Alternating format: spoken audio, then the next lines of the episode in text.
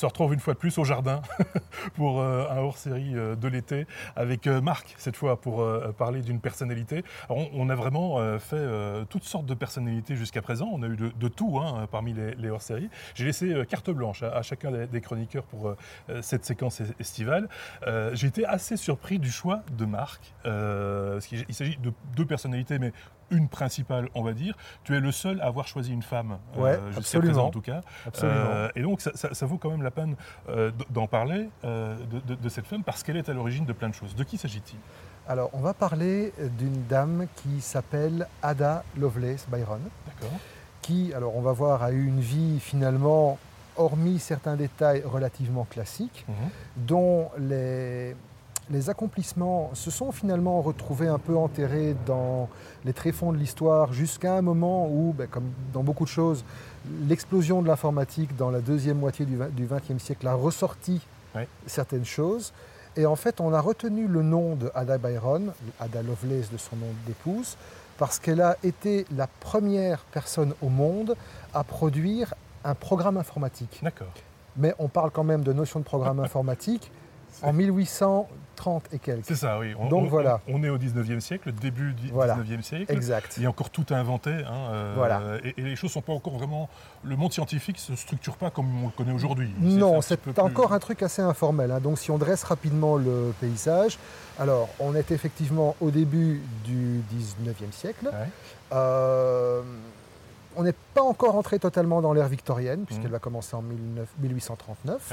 Euh, le milieu scientifique est assez informel, il est exclusivement réservé aux hommes, évidemment. Euh, il faut se rappeler qu'on est à une époque où ben, les grandes inventions que nous allons connaître comme structurantes de la révolution industrielle et qui vont marquer le début de l'ère électrique, électronique, etc., comme simplement le téléphone n'existe pas encore. L'ampoule électrique d'Edison ne sera pas inventée avant 45 ans. Le chemin de fer commence juste à s'implanter de manière assez embryonnaire. Et donc, on se retrouve en décembre 1815, mhm. euh, le 10 décembre exactement, et c'est la date de naissance de Ada Byron, qui est avant tout la, fille de Lord Byron, le poète romantique britannique bien connu, et de Anne Isabella Milbank, mhm. qui est déjà un peu un, électron, une sorte d'ovni dans le paysage intellectuel de l'époque. Parce que, premièrement, c'est une personne instruite, c'est une libre penseuse. Et surtout, c'est une personne qui a une passion mhm. pour les mathématiques, à tel point que son mari l'appelait ma comtesse au parallélogramme. Bon, je suppose qu'il y avait une part de condescendance dans l'histoire. Oui, de poésie aussi. Oui, de poésie, on va dire ça comme ça. Par contre, ce qu'on sait, c'est que très vite, euh, Anne-Isabella va éloigner sa fille mhm. de son mari parce que bon, la vie de poète apparemment était pleine de... De rebondissements De rebondissements. On lui a prêté une certaine folie aussi à Lord Byron. Hein. Oui, un petit peu beaucoup. Il, hein. lui manquait aussi un, peu, de pognon aussi. Il lui manquait une case surtout à la base. Enfin bon, apparemment c'est une précondition pour le génie. Oui, C'était un poney génial. Mais toujours est-il que sa mère a voulu l'éloigner de son influence puisque son existence a été maillée d'innombrables scandales. Et donc elle s'est retirée, et ce qui a donné le fait que Ada a été élevée exclusivement par sa mère. C'est ça. Sa mère qui lui a donc dévoué sa vie, qui lui a fait profiter d'une éducation très poussée en mathématiques et en sciences, mhm. vu que c'était son dada à elle, et qui lui a permis de, de surtout euh, rencontrer des personnes qui ont forgé son caractère pour la, pour, pour euh, la suite. Bon, derrière ça, il y a aussi probablement le fait qu'elle voulait éviter qu'elle suive l'exemple de son poète de père, parce que bon, voilà, apparemment, il y avait des trucs qui n'étaient pas trop mais bref, toujours est-il que cet éloignement lui a permis d'avoir vraiment cette ouverture sur un monde qu'elle n'aurait pas connu sinon. Peut-être plus les gènes de la mère que du père, quoi, on va dire. Elle aurait probablement eu plus les gènes. Ouais, on va dire ça, comme, ça. Hein, voilà. Mais donc, effectivement, à l'époque, c'était les hommes qui bénéficiaient de toutes les l'exclusivité des enseignements en matière mathématique et scientifique, et surtout parce qu'on était persuadé, alors il faut se remettre dans le contexte évidemment, mhm. que les femmes n'avaient simplement pas l'énergie physique et mentale nécessaire que pour endurer et pour supporter la révélation des mystères du monde par les mathématiques. Ben, voilà, remettez-vous dans le contexte quand même. Hein. Euh, maintenant, par contre, il faut quand même dire une chose, c'est que déjà à ce stade, euh, j'ai aussi digressé du schéma de mes petits condisciples, d'abord en prenant une femme, mais aussi parce que mon histoire, elle traite de deux personnes. Oui. Parce que l'un est indissociable de l'autre. Parce qu'elle a eu des précepteurs, mais il y a aussi un... Elle a eu des précepteurs, elle a eu un mentor. Un mentor, voilà, c'est ça. Qui finalement va être la personne qui va orienter sa vie, qui est Charles Babbage. C'est ça. Alors, Charles Babbage, il a 25 ans quand Ada naît. Mhm. C'est déjà un, génie touche à tout, c'est ce qu'on appelle un polymathe. Donc c'est vraiment quelqu'un qui, a des qui a des connaissances approfondies dans beaucoup de domaines différents, principalement scientifiques aussi. C'est un, mathématicien, c'est un physicien, c'est un scientifique, et euh, il est connu comme l'un des précurseurs de l'informatique moderne. Et ça, c'est principalement parce qu'il a inventé sa fameuse machine analytique, mhm. dont on va reparler par la suite, et qui vient d'une longue tradition. Il faut se remettre en, mémoire que donc le siècle où on les voit évoluer est un siècle marqué par une industrialisation très forte, qui donne également lieu à des améliorations et des perfectionnements de beaucoup d'outils. Mhm. Alors même si les mathématiques en tant que discipline formelle n'ont pas énormément évolué pendant le 19e siècle, on a quand même par, par contre vu exploser le nombre de machines à calculer, et notamment ce qu'on appelait à l'époque les machines à différence, c'est-à-dire des machines qui étaient basées sur des principes mathématiques qu'on va décrire rapidement. Bon, encore une fois, ceci n'est pas un podcast de maths, donc ne vous attendez pas à ce qu'on vous explique le truc. Il y a des articles qui sont très bien faits sur Wikipédia. Euh, allez jeter un coup d'œil. Si vous êtes un peu curieux, ça peut valoir, la, ça peut valoir la, la peine. Et donc, ces machines avaient principalement, bon, hormis les buts comptables, etc., mhm. elles avaient pour but de créer et de maintenir des tables de logarithmes. À quoi ça sert ces trucs-là? Ça sert ben, déjà à créer et à développer ce qu'on appelle des tables de navigation, mhm. qui étaient utilisées par la marine marchande, par la marine euh, militaire, qui étaient utilisées également en astronomie, mais qui, à l'époque, étaient truffées d'erreurs, parce qu'elles étaient faites à la main. Et donc les machines avaient pour vocation de corriger tout cela. Et Charles Babbage travaillait notamment sur des machines à calculer de plus en plus complexes, jusqu'au jour où il a fortuitement, il est tombé sur les métiers à tisser jacquard, autre grand développement industriel de cette époque-là. Français, monsieur. Français, monsieur, Cocorico, qui, euh, qui avait les premiers introduit la particularité de pouvoir être programmés. Alors je mets programmés dans des gros guillemets. On leur fournissait des cartes perforées qui, leur, qui permettaient de reproduire des schémas, des, ce qu'on appelle des patterns, voilà le fameux pull jacquard, mais donc qui permettaient d'automatiser le travail. L'automatisation du travail qui restait évidemment une des grandes philosophies de la révolution industrielle. Et lorsqu'il est tombé là-dessus, Babbage s'est mis en tête de reproduire ce concept sur ces fameuses calculatrices. Alors, euh, il a développé plusieurs prototypes. On va revenir après sur le fait que la fameuse machine analytique qui l'a rendu célèbre et qui lui a permis de collaborer avec Ada euh, est restée très, trop souvent au stade de prototype. Euh, mais donc, il a conceptualisé. Il a conceptualisé cette machine. Et quand on y regarde bien, même si le produit fini était un monstre qui fonctionnait avec des engrenages, avec des rouages, avec des, tiges filetées, avec un moteur à la vapeur, c'est quand même quelque chose de relativement colossal. Euh, il n'en reste pas moins que ça reste, quand on le compare à, ben, par exemple, euh, ceci, qui finalement reprend les mêmes organes, l'ancêtre de l'ordinateur moderne. Pourquoi? Parce que si on s'arrête deux secondes sur la structure de cette machine, elle comportait des organes d'entrée. Et là, c'est la première idée de génie de Babbage, c'est de séparer l'organe d'entrée en deux parties, l'une qui permettait d'introduire les données et l'autre qui permettait d'introduire des instructions qui allaient agir sur ces données. Bon, ben là-dessus, c'est l'écran. Sur un ordinateur, c'est le clavier, la souris, etc. Ensuite, il y avait un organe de commande mhm. qui permettait de structurer les données et les instructions introduites et de les mettre en forme et en état avant d'être traitées. Mhm. Bah, globalement, aujourd'hui, c'est le bus qui permet de communiquer les instructions et les paquets de, données entre tous les organes de l'ordinateur. Un organe de traitement qui exécutait les traitements demandés sur les données fournies, c'est le microprocesseur. Un organe de stockage qui permettait de mettre de manière temporaire ou définitive les résultats des traitements avant de les fournir mhm. à l'utilisateur, c'est la mémoire, et un organe de sortie qui présentait les, résultats sous une forme utilisable à l'utilisateur, ben, c'est l'écran, c'est l'imprimante, effectivement. Et à l'époque, c'était ce qu'ils appelaient des stéréotypes. Et abus de langage, je suppose, je n'ai pas cherché l'origine, mais qui étaient des formes d'imprimantes. Et donc, revenons à Ada. Elle a une vingtaine d'années, 18-20 ans. L'éducation de sa mère commence à montrer un peu ses limites. Elle commence à l'introduire à des personnes qui gravitent autour d'elle.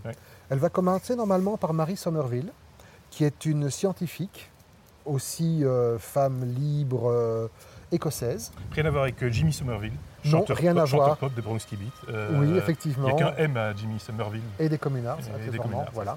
On en parle encore tantôt des Communards. Ah bon, Et donc, et c'est Marie qui va la prendre un peu pour l'amener plus loin et vraiment commencer à lui faire à la faire se perfectionner en arithmétique, en algèbre, en analytique, etc. Elle va également, via sa maman et via Marie Somerville, rencontrer des personnes comme Charles Whitstone, mhm. qui est un physicien célèbre de l'époque, comme Michael Faraday, chimiste extrêmement connu à qui on doit notamment le concept de cage de Faraday, très utilisé notamment dans notre petit monde de la radio, etc. Entre autres. Entre autres. Euh, David Brewster, qui était également un, physicien, également des écrivains. Elle va rencontrer Charles Dickens. Et finalement, Charles Babbage. Mhm. Qui, des, sommités de l'époque. Hein, des sommités de l'époque, des pointures. Charles Babbage, avec qui le courant va directement passer, qui va la prendre effectivement sous son aile, comme, euh, comme tuteur, si tu veux, mais qui, après quelques années, parce que bon, il a un travail extrêmement prenant, qu'il accapare beaucoup, donc il n'a pas forcément le temps, qui va, la qui va l'envoyer chez euh, Auguste de Morgan, mmh. qui est un, très célèbre mathématicien de l'époque, qui, dont le nom ne vous dit peut-être pas grand-chose, mais qui est surtout connu pour avoir collaboré avec un monsieur qui s'appelle Boulle, et qui a produit quand même un des trucs qui est aussi un des fondements de l'informatique moderne, c'est l'algèbre booléenne et les fameux opérateurs booléens. Voilà. Donc ça situe un peu. Et Auguste de Morgan va effectivement continuer à former Ada et elle va là vraiment attraper une compétence en mathématiques, en logique, en analytique, en algèbre, etc., mmh. digne des plus grands mathématiciens de cette époque. Et donc pendant dix ans, Babbage et Ada vont entretenir une relation épistolaire, une relation euh, amicale, euh, mais qui ne va pas toujours être suivie dans le sens où ben, Convenance de l'époque, Ada venant d'une famille noble. Elle va se marier avec un monsieur qui s'appelle William King, comte de Loveless, donc elle va devenir comtesse de Loveless. Elle va devoir satisfaire aux obligations de l'époque et donc donner descendance à ce monsieur. Euh, ce qui va avoir hélas quelques dégâts sur sa santé. Et donc, jusqu'en 1839, elle va rester un peu en retrait. Jusqu'au jour où elle va en avoir un peu ras-le-bol, elle va se dire maintenant, bon voilà, c'est ma vie, c'est ça que je veux faire elle va se remettre dans le bain, elle va se remettre à niveau. Et on arrive alors en 1841, mhm.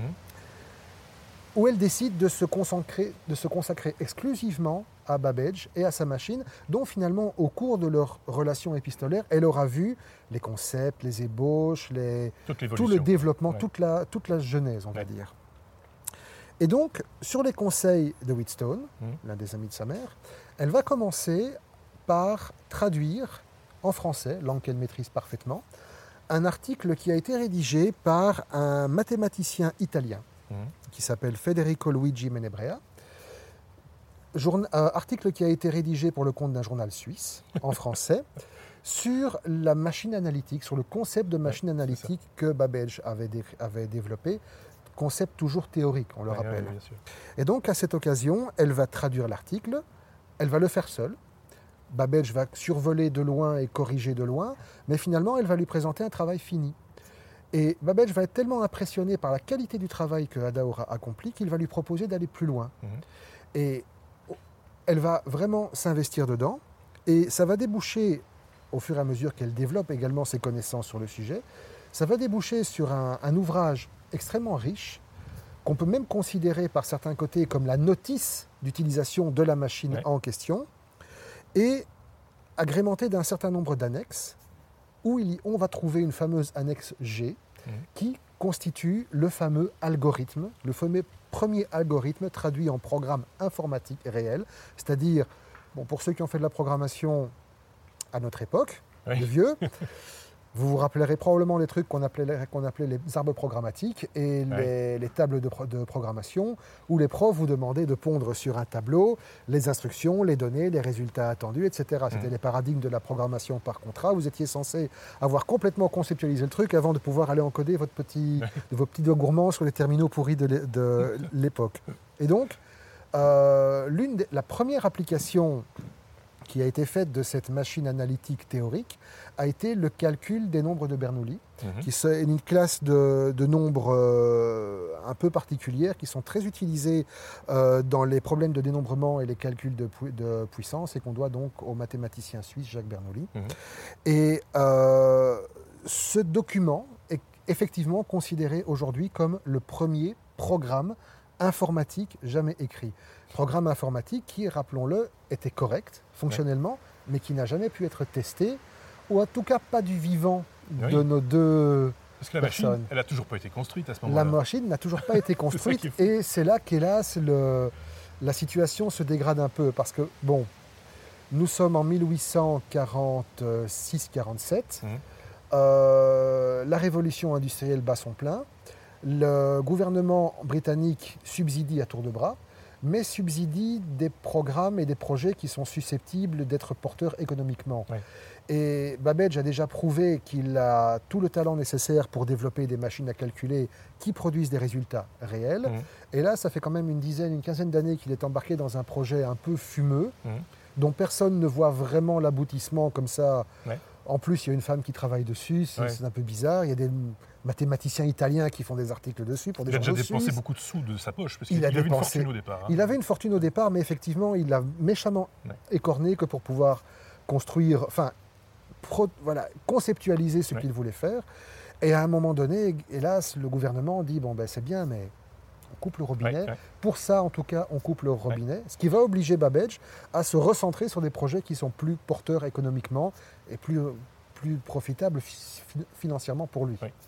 Et donc Ada du coup Et donc Ada du coup se retrouve sans boulot et se retrouve avec une vie de mère de foyer, mère au foyer qui, même si ça, elle rentre de nouveau dans le carcan de l'époque, ne va pas lui plaire. Mmh. Après tout, elle a goûté aux fruits défendus, elle a vu ce que c'était la vie qu'elle voulait mener. Elle se retrouve avec un mari, avec des enfants et ça lui plaît pas vraiment. Et donc elle va se mettre en tête de trouver des financements. Elle va aller frapper à beaucoup de portes qui, comme on l'imagine, vu le contexte de l'époque, vont lui rester fermés.